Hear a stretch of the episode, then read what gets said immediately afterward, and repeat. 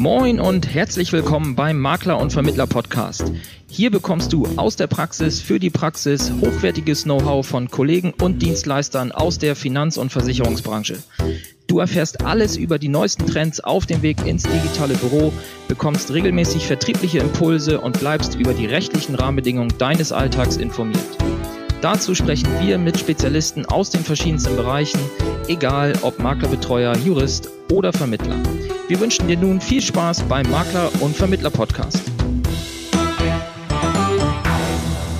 Heute spreche ich mit Sven Nebenführ. Sven Nebenführ ist Rechtsschutzexperte und äh, auch ein Podcast-Kollege, den ich seit kurzem erst kenne, aber er ist auf mich zugekommen und äh, hat gefragt, ob es nicht sinnvoll wäre, dass wir mal zusammen das Thema Podcast bespielen. Und ja, wir haben uns kurz darüber unterhalten und äh, das Ergebnis war, dass es durchaus sinnvoll ist, einmal ja auch unter Kollegen und äh, auch wenn man das gleiche Ziel verfolgt oder ein ähnliches Ziel auch äh, miteinander was zu machen und äh, jetzt nicht da in die Konkurrenz zu gehen. Ja, das ist der Grund, warum es jetzt ein Interview mit dem oder ein Gespräch, würde ich es eher nennen, mit dem Sven gibt. Und äh, ich werde jetzt im ersten Teil mit Sven mal drüber sprechen, was eigentlich genau für ihn das bedeutet, dass er Rechtsschutzexperte ist und im zweiten Teil werde ich mal mit ihm darüber sprechen, warum er jetzt einen Podcast gestartet hat, denn das Ziel, was er mit seinem Podcast verfolgt, ist ein anderes als äh, der Makler- und Vermittler-Podcast als Ziel hat. Aber da kommen wir dann später zu. Jetzt erstmal Sven, herzlich willkommen und danke für deine Zeit. Ich freue mich auf unser Gespräch. Ja, äh, Thorsten, vielen lieben Dank. Auch äh, vielen Dank natürlich für deine Zeit. Ich freue mich auch drauf und bin gespannt, ähm, ja, was da so hinten rauskommt. Ja, ich auch schon. Und damit es jetzt nicht äh, in ja, belangloses Gefasel hier äh, ausufert, will ich dich direkt mal fragen. Wir hatten ja in unserem Vorgespräch schon drüber gesprochen, dieses Thema Spezialisierung. Und da hast du ja, wenn ich das jetzt damals richtig rausgehört habe, eine relativ klare Meinung, was für dich äh, Spezialisierung bedeutet. Erzähl doch mal, wie ähm, erstmal, was, was für dich dieses Thema Spezialisierung heißt. Ähm, und dann gehen wir später nochmal drauf ein, äh, was, äh, ja, oder wo genau dein, dein Expertenstatus äh, dann auch ist. Ja, Spezialisierung ist ähm, jetzt mal völlig unabhängig äh, von unserer Tätigkeit als Versicherungsmakler grundsätzlich eine wichtige Sache, um einen Auffindbarkeitsfaktor zu generieren. Also ich werde nur gefunden als Spezialist, mal völlig unabhängig, ob das jetzt ein Spartenspezialist ist oder äh, ein Spezialist für eine gewisse Berufsgruppe oder eine Lebenseinstellung oder in der Kombination von beiden. Wenn man das äh, verfolgt von Anfang an, eben sich auf seine Gruppen oder das, was man kann, ausrichtet, dann äh, ist der Erfolg umso größer und ähm, ich bin fest der Überzeugung und ist auch meine eigene Erfahrung, dass man dann tatsächlich auch nur die Kunden oder Mandanten bekommt, die man tatsächlich haben möchte oder die zu einem passen. Ja, und dann haben wir darüber gesprochen, ähm, also es gibt ja verschiedene Arten von Spezialisierung. Der eine sagt, so wie du, ich bin Experte für, für Rechtsschutz. Dann haben wir aber auch die Kollegen im Markt, die sagen, ich bin Experte für eine gewisse Personengruppe oder ich bin global Spezialist für Sachversicherungen, Lebensversicherungen, biometrische Risiken, sonstiges. Ähm, da erinnere ich mich, hattest du auch also dein, naja, deine Einschätzung zu, die eher da in die Richtung geht, dass du sagst, man sollte sich wirklich konkret auf eine ganz, ganz spitze Zielgruppe ähm, spezialisieren und nicht äh, global für ein breiteres Thema. Ja, man sollte sich auf Zielgruppen will ich vielleicht mal betonen, spezialisieren. Also man muss sich ja nicht jetzt eine feste Zielgruppe, ähm, ich kenne das hier vom, also als ich mich mit dem Thema Podcast beschäftigt habe, habe ich jede Menge YouTube-Videos mir angeschaut und habe mir auch Podcasts angehört und ähm, da sprach man von einem Art Avatar, also, dass man sagt, okay, äh, mein Kunde ist der Banker, der morgens um 8 Uhr mit dem Porsche sich beim Bäcker um die Ecke ein paar Brötchen holt äh, und mit den frischen Brötchen dann zu seinem Arbeitsplatz fährt, um 12 Uhr pünktlich seine Mittagspause macht, verheiratet ist, äh, ein eigenes Haus hat und also sehr, sehr, sehr dezidiert. Das kann man natürlich machen. Es wird halt dann schwer, diesen Käuferkreis dazu zu bewegen, mich zu finden, weil das ist ja so eigentlich der Sinn. Also ich kann mich ja spezialisieren, das ist schön, ja, auf eine gewisse Gruppe, aber die Gruppe muss mich auch finden. Das heißt, ich muss es nach außen tragen. Ähm, und da kann man durchaus auch mehrere Gruppen als Spezialgruppen nutzen. sollte sich in sich äh, selber überlegen, was man denn kann, wo man seine Erfahrungen gesammelt hat und ein bisschen Mut beweisen.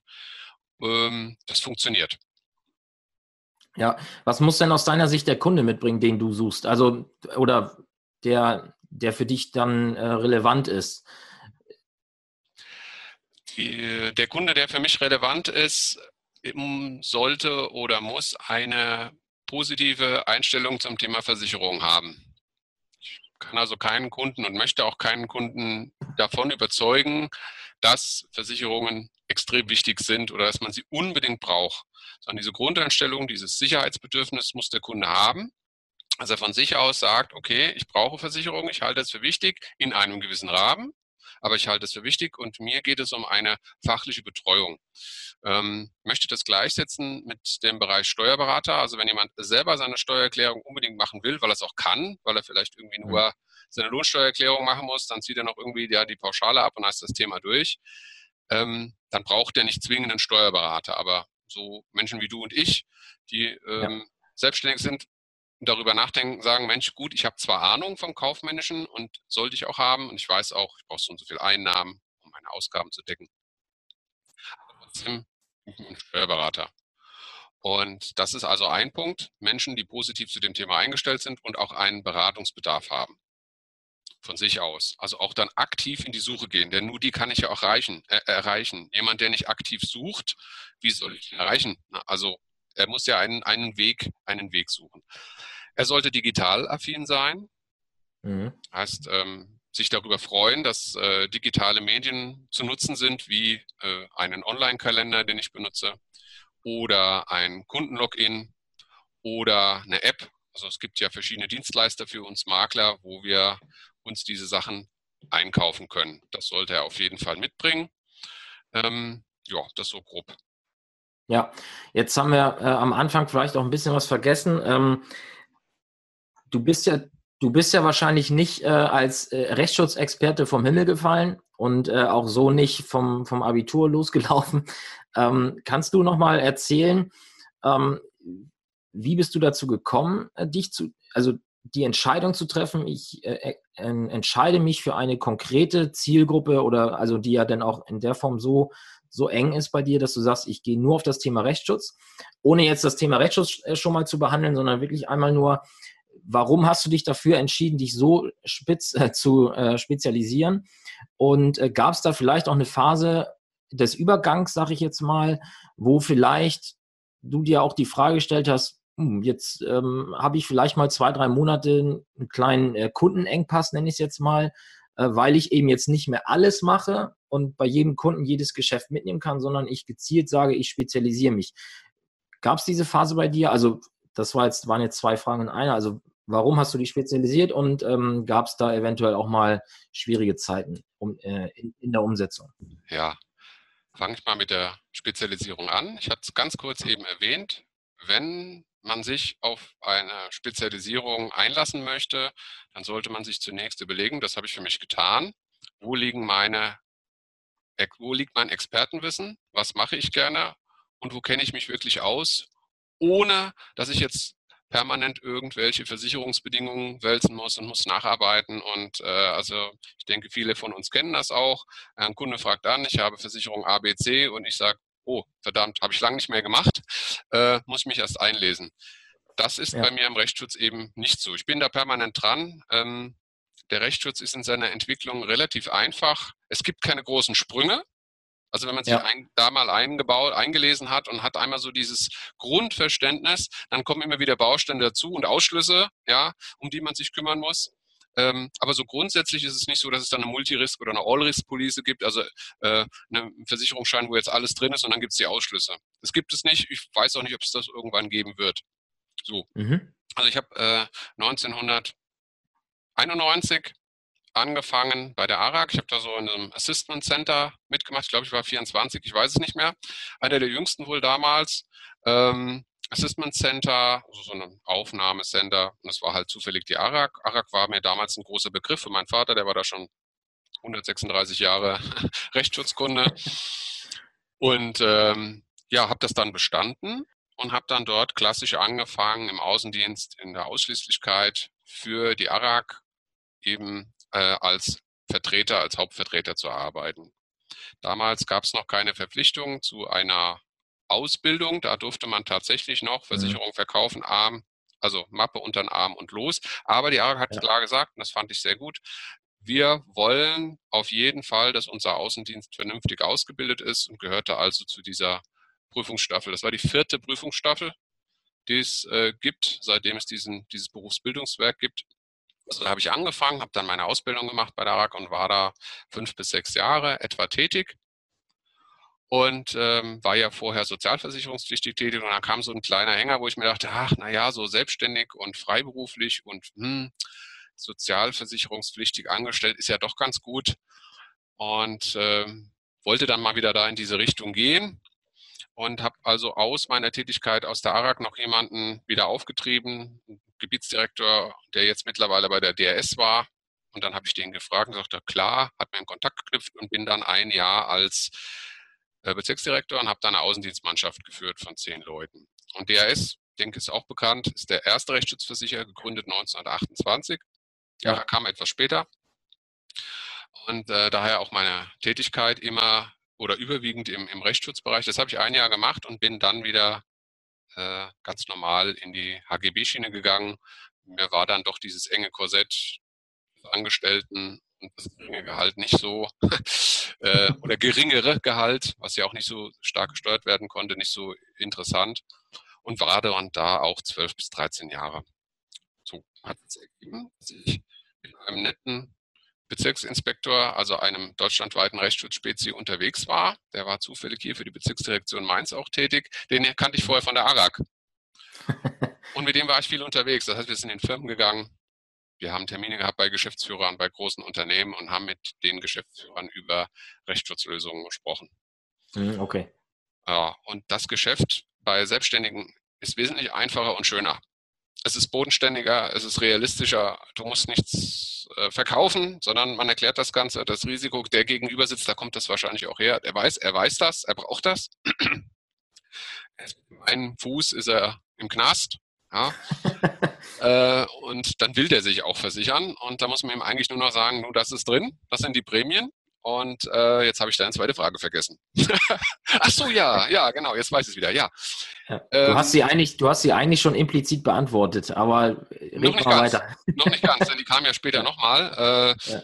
Denn ähm, ja, so mit, im Laufe der Zeit ähm, dann der Gedanke, okay, die DRS ist ja dann zur Ergo übergegangen und da hatte sich einiges geändert, so in der kompletten Umgang miteinander und die Bezirksdirektion wurde geschlossen. Also es gab so ein paar Punkte, dass ich gesagt habe, okay, Jungs, äh, ich suche mal was anderes.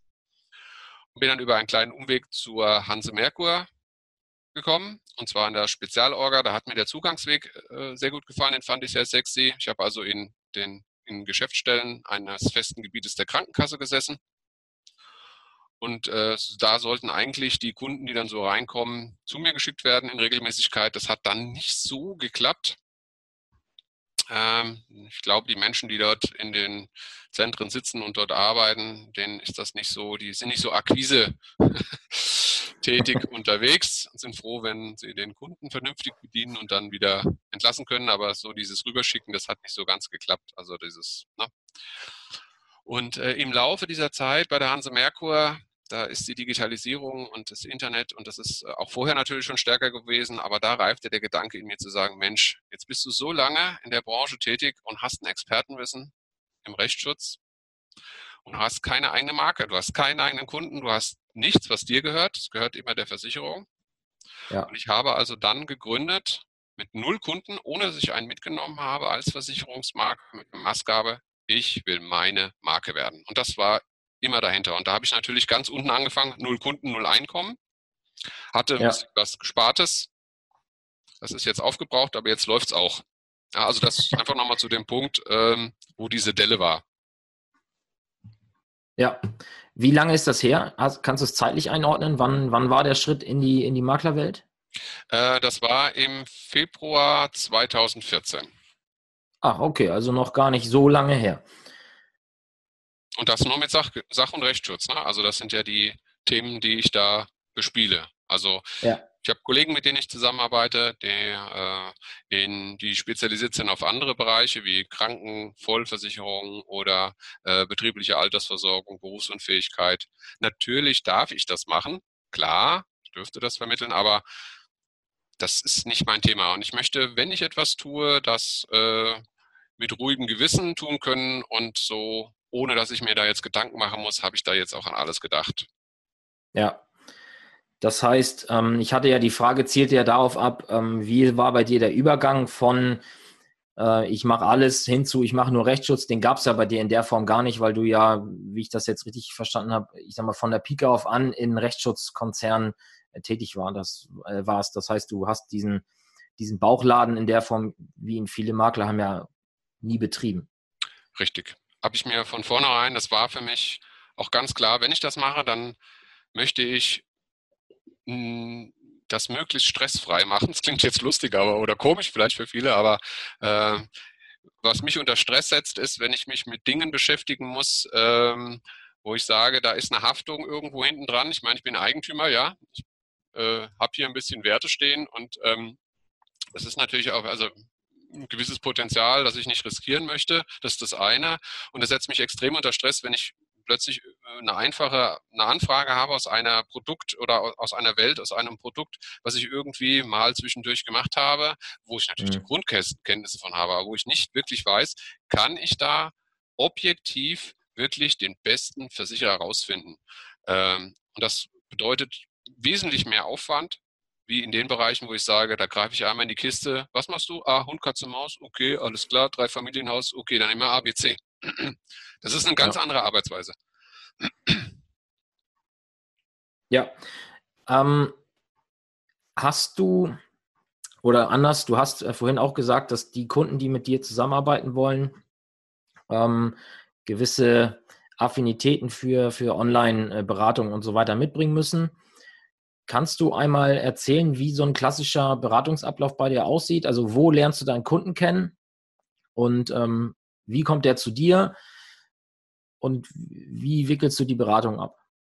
Hm, gibt verschiedene Zugangswege, wie Kunden zu mir kommen können. Natürlich zum einen über Empfehlungen, ganz klar. Mhm. Über jetzt mittlerweile ja schon geworbene Kunden, die mich ja jetzt zum Glück auch schon weiterempfehlen. Das ist der eine Zugangsweg. Da äh, kennen die meistens schon den Zugang, aber ich, ich sage da gleich noch was dazu, wenn ich die Gruppen habe. Der zweite Zugangsweg sind äh, Empfehlungen über Kollegen, die sich einfach das Thema nicht zutrauen. Ähm, ich nenne jetzt mal hier explizit Rechtsschutzversicherung für Geschäftsführer, also Kollegen, die mhm. einfach ähm, die Firma, die GmbH oder die AG oder was auch immer als Kunden haben und sagen, Mensch, ich habe da aber einen Geschäftsführer, da hätte ich einen Interessenskonflikt, der möchte sich gerne privat in dem Thema absichern dann kommt es darüber rein, eben über solches bekannt werden. Das ist auch der Sinn des Podcasts ja. mit, als Experte bekannt zu sein. Denn nur so, wenn man auffällt, bekommt man auch was. Ja, ja und der Haupt, äh, und zwei weitere Wege ist einmal mein persönliches Netzwerken. Ich ähm, bin hier regional sehr viel unterwegs bei Existenzgründerseminaren, wir sind hier in Nähe von Wiesbaden.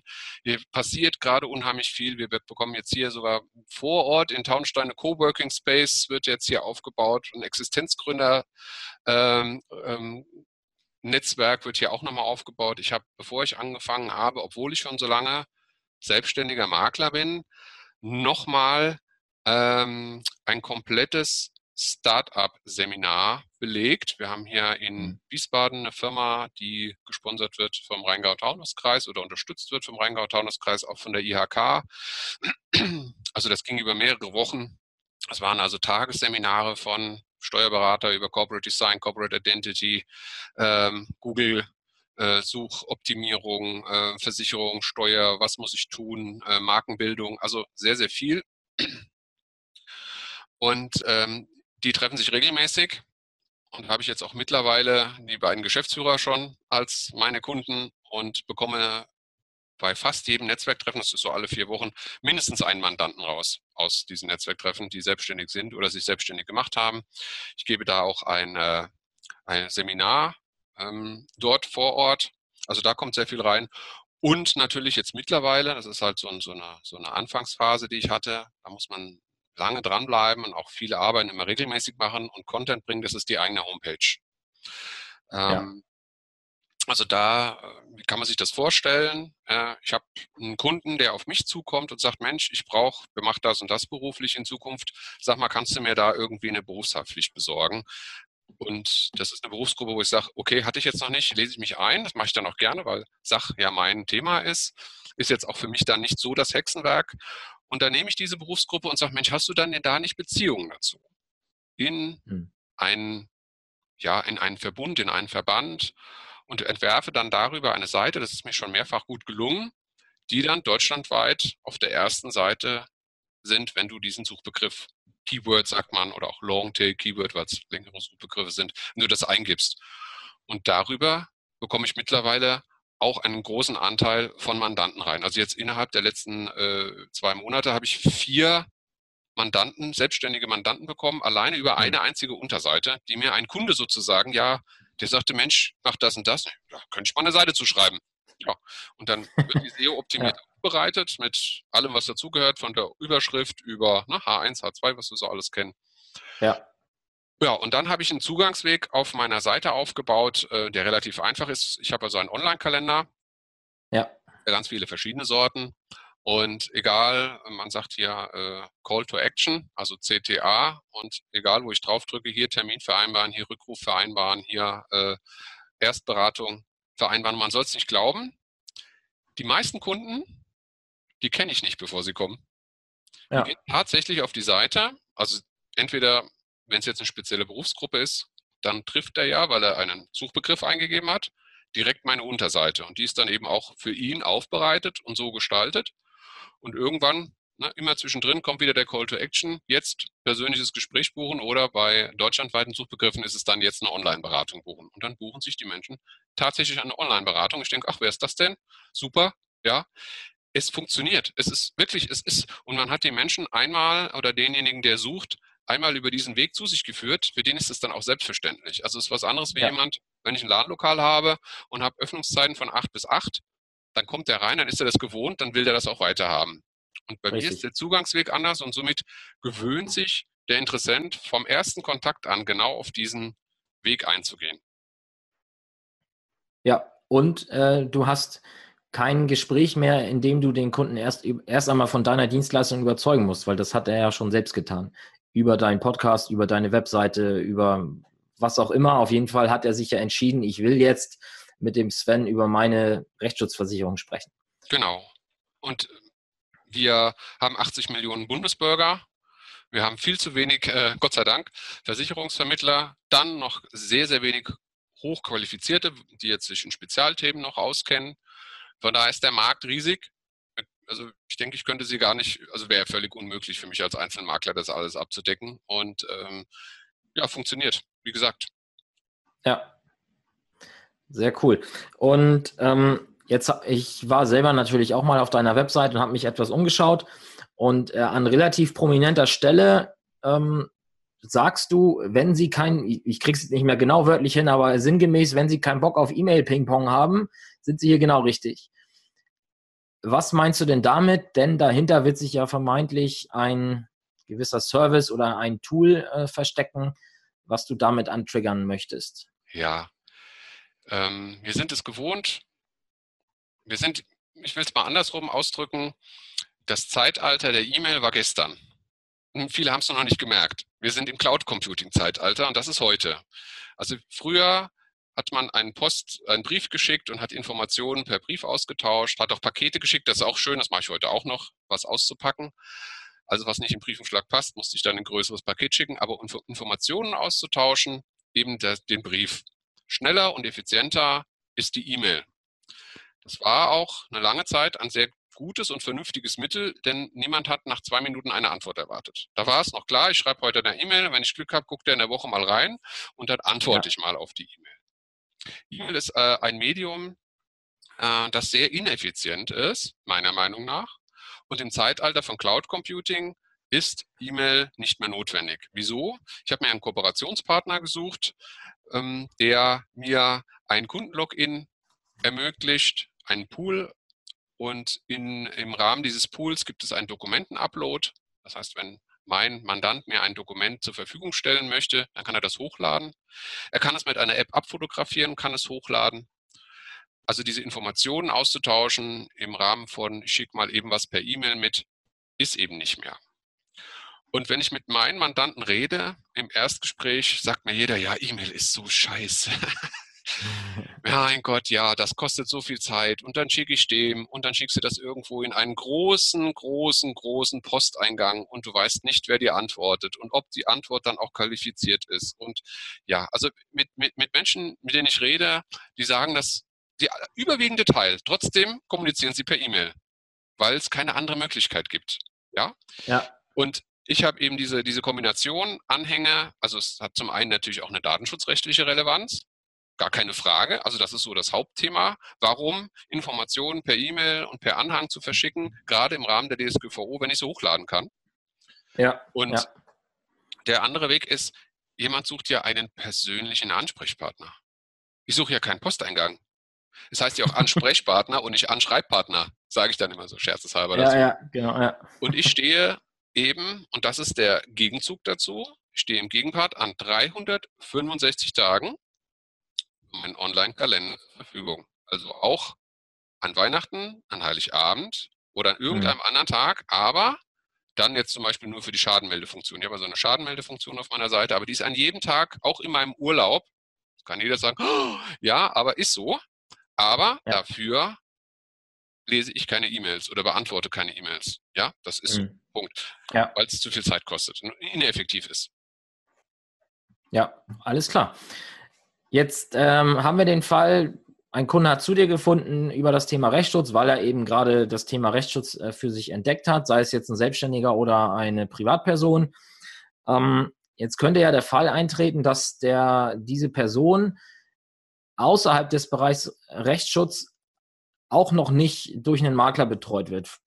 Hat bisher bei seiner Bank gekauft oder bei einem Vermittler um die Ecke oder im Internet. Und äh, dem Kunden gefällt das jetzt so gut, was du machst. Und der sagt dann, Mensch, nebenfür, ich hätte doch eigentlich gerne, können Sie mich nicht äh, komplett beraten. Was machst du mit, mit, solchen, mit solchen Anfragen? Wie gehst du damit um? Also, ähm, Ansprechpartner bin ich gerne für alles. Beraten ja. muss ich ihn ja nicht zu allem. Die, der Rechtsschutz an sich ist für mich natürlich ein Eingangs, Eingangstor. Ähm, allerdings, wenn ein Kunde bei mir am Tisch sitzt und wegen Rechtsschutz anfragt, dann ist es immer so, dass ich seinen ganzen Sachversicherungsordner haben möchte. Das ist auch aus meinem, ich sag mal, Sales Funnel auf meiner Homepage aus dem Vorgang klar ersichtlich. Wenn du ein persönliches Terminchen buchen willst mit einer umfassenden Beratung, dann bist du verpflichtet, deinen Ordner mitzubringen brauchen wir gar nicht drüber ja. reden. Ja, wenn du eine Frau hast, bring die auch noch mit. Oder Mann oder was auch immer. Äh, Brauche ich euch beide, sonst macht es keinen Sinn. Äh, die Situation, dass jemand nur wegen Rechtsschutz beraten werden möchte, gibt es relativ selten. Ähm, kann passieren, wird aber dann eine Online-Beratung. Das ja. ist so. Ja, betreuen an sich und beraten durch das komplette, den kompletten Bereich der Sachversicherung, also vom, vom Betrieb, ähm, von der Inhaltsversicherung, äh, Gebäude, Haftpflicht, Hausrat, ähm, Glas, Elektronik, was es auch alles gibt, äh, inklusive Rechtsschutz. Das spreche ich immer alles an und das decke ich auch ab. Mhm. Weil das aus den Themen rausgeht, äh, bin ich trotzdem immer noch der gleiche Ansprechpartner. Ich mache das dann mit Kollegen. Ich habe zum Beispiel einen Kollegen, der macht für mich das Kfz-Geschäft. Ja. Im Rahmen der Digitalisierung ist es relativ einfach. Ich gebe dem den Kunden in dem Bereich Kfz-Sparte frei und dann kann er sich da drin austoben. Und dann macht er ja. die Arbeit und bekommt auch komplett alles durchgeleitet, weil da ist ja je nach Sparte jetzt nicht so äh, die Welt drin. Ähm, Thema Berufsunfähigkeit das gleiche. Ich spreche das an, schließe es zwar allerdings aus meinem Maklerauftrag aus. Also da ist klar mhm. definiert, was ich betreue. Der Maklerauftrag ja. bezieht sich auch immer dann auf die Betreuung. Steht aber auch klar drin, was ich nicht betreue, ähm, damit er sich da direkt drauf einrichten kann. Und wird aber im, im, im, sowieso im Thema der ähm, Multirisk oder im Bereich der Unfallversicherung, bevor das Thema kommt, auch immer erst das Thema Arbeitskraftabsicherung angesprochen. Und dann empfehle ich einen Kollegen, mit dem ich zusammenarbeite, mit der dann mit meinem Mandanten Kontakt aufnimmt. Der selber macht kein Sachgeschäft, hat er ja. keinen Bock drauf.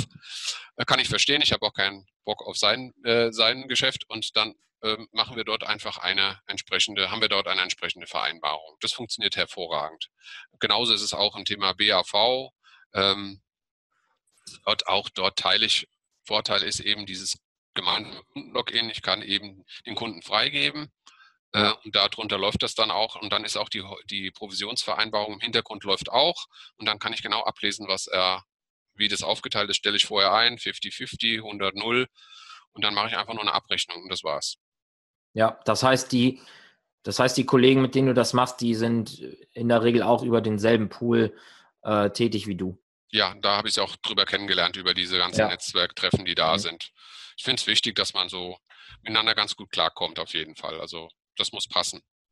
Ja, super. Jetzt haben wir eine perfekte Überleitung, finde ich, zu deinem Thema Podcast. Das war der erste Teil vom Interview mit Sven und ich finde es ziemlich spannend, was er für einen Ansatz hat und wie er das umsetzt.